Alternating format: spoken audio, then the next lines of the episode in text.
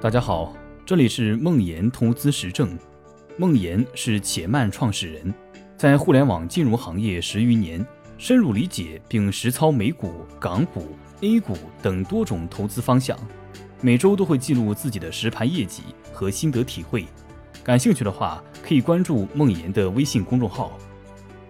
今天要和大家分享的是：选择焦虑，是因为你不知道如何去找到你的目标。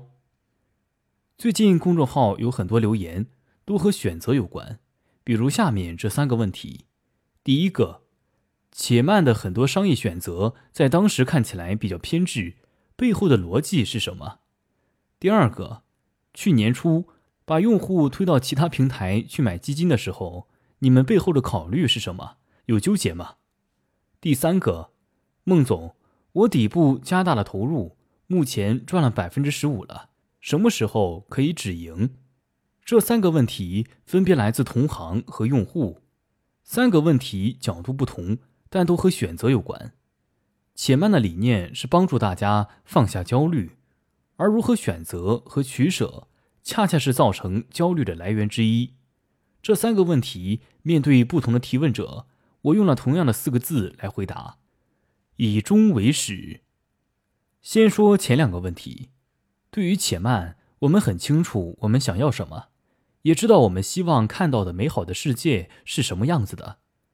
下面这句话出自我在公司年会上的演讲：我们憧憬这样一个世界，在那里人们可以不因理财而焦虑，可以更好的专注当下，安心工作，享受生活。这句话描述了且慢希望建造的理想国。且慢不去做很多东西。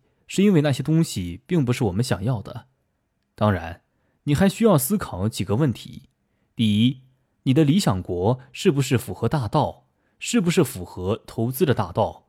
是不是符合万物的大道？第二，既然是商业公司，你需要想清楚这件事情的商业价值有多大，你是否能很好的匹配股东、员工以及用户的关系，是否能和他们一起。搭建一个长期稳定的价值体系。如果这些答案都是肯定的，你就可以很坚定的去追求你想要的东西，就可以在每天的工作中，在纷繁复杂的各种选择中做出决定。且慢过去做出的，以及将来依然会做出的那些看似偏执的选择，只是这个逻辑下自然而然的结果。再说第三个问题，孟总。我目前赚了百分之十五了，什么时候可以止盈？这个问题很简单，你想要什么？你投资的目标是什么？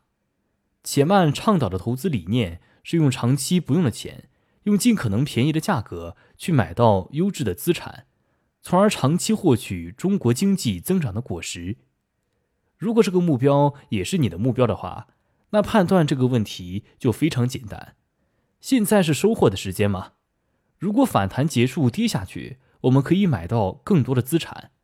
如果牛市来了，资产的价格大大超越了本身的价值，那就在高估阶段卖出，提前兑现收益。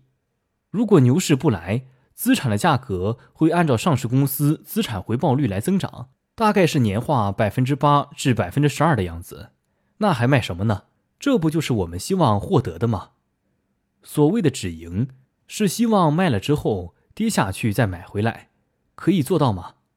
即使这次做到了，可以每次都做到吗？